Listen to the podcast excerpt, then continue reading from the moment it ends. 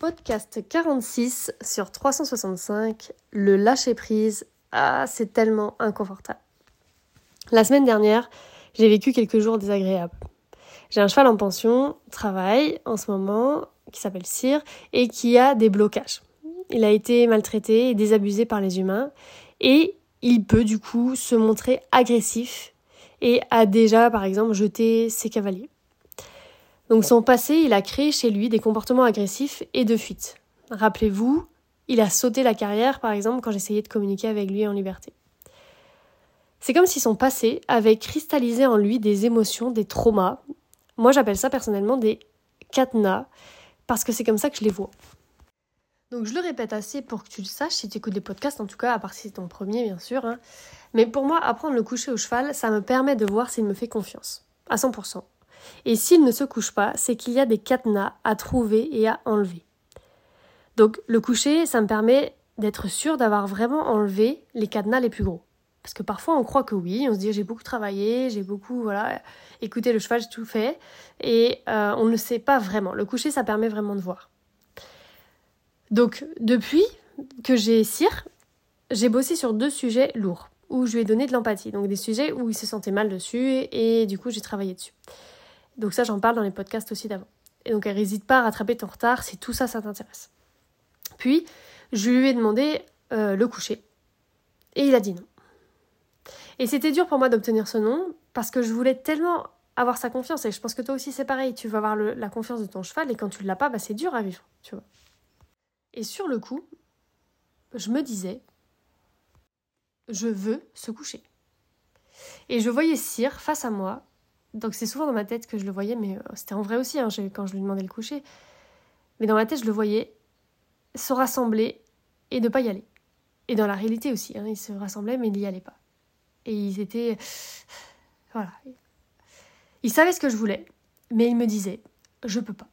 Et la phrase qui me venait, c'était Sire, ne lâche pas prise. Alors voici ce que j'ai fait.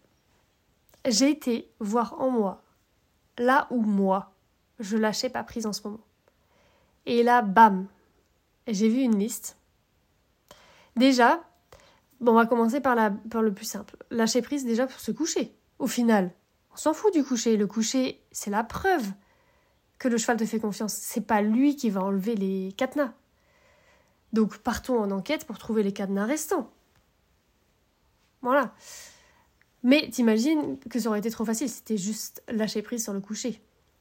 Alors j'ai été voir dans ma vie pro, dans ma vie perso, les sujets sur lesquels je ne lâchais pas prise. Et là, grosse claque. Gros inconfort. Pendant quatre jours, je me sentais trop mal. Je souffrais presque. C'était en fait un inconfort intense. Et j'ai lâché. Donc ça, je ne te raconterai pas du coup ce que c'était parce que c'est personnel. Mais j'ai lâché. Et c'est donc dans cet état d'esprit que je suis allée voir Cyr hier. Donc avant de lâcher prise, j'avais prévu de travailler carrément le samedi et le dimanche pour avancer et réussir. Genre, oh, je vais trouver les cadenas, n'importe quoi. C'est quoi ces idées-là? On sait très bien qu'une pause est nécessaire. Donc, bien sûr, je ne l'aurais pas fait. Par respect pour Cyr, parce que je sais très bien que les pauses, c'est plus important que mes conneries. de avancer, évoluer. Mais, la différence, c'est que avant, donc si j'avais pas lâché prise, j'aurais quand même pas été travailler cire le samedi dimanche, mais j'aurais culpabilisé de ne pas l'avoir fait, du point de vue des progrès.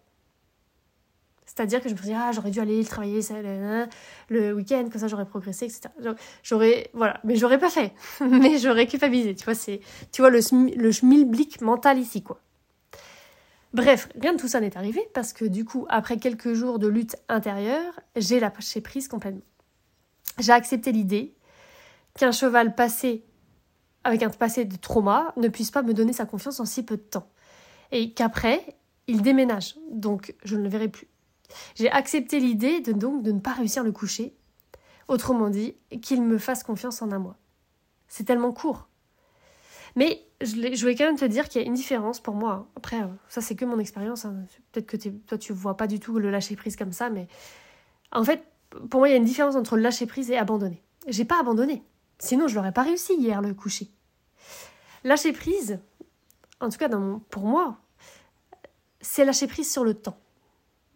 Donc je sais qu'un cheval peut prendre du temps à donner sa confiance. Donc j'ai lâché prise sur le fait de réussir à le coucher dans un temps imparti. Mais je sais qu'avec du temps et mes compétences, j'aurais réussi le coucher de toute façon un jour ou l'autre. Mais là, le contexte est que je ne l'ai qu'un mois et qu'après, je ne le verrai plus. J'ai donc lâché prise sur le coucher tout court, mais en réalité, je n'abandonne pas, car je sais que j'aurais réussi avec plus de temps. Donc je ne sais pas si c'est clair, mais je ne sais pas combien de temps je vais mettre à réussir. Alors je lâche prise sur le temps, mais je n'abandonne pas l'objectif. J'accepte d'abandonner l'objectif que le jour où le cheval s'en va, car je ne le verrai plus. Mais je suis OK avec moi-même car j'aurais essayé jusqu'au bout quand même. C'est donc avec joie qu'hier, Cyr s'est allongé près de moi dans la plus grande délicatesse et est resté posé tranquillement un long moment. Il y a la vidéo sur Telegram. J'ai pu filmer un peu vu qu'il est resté longtemps. À demain!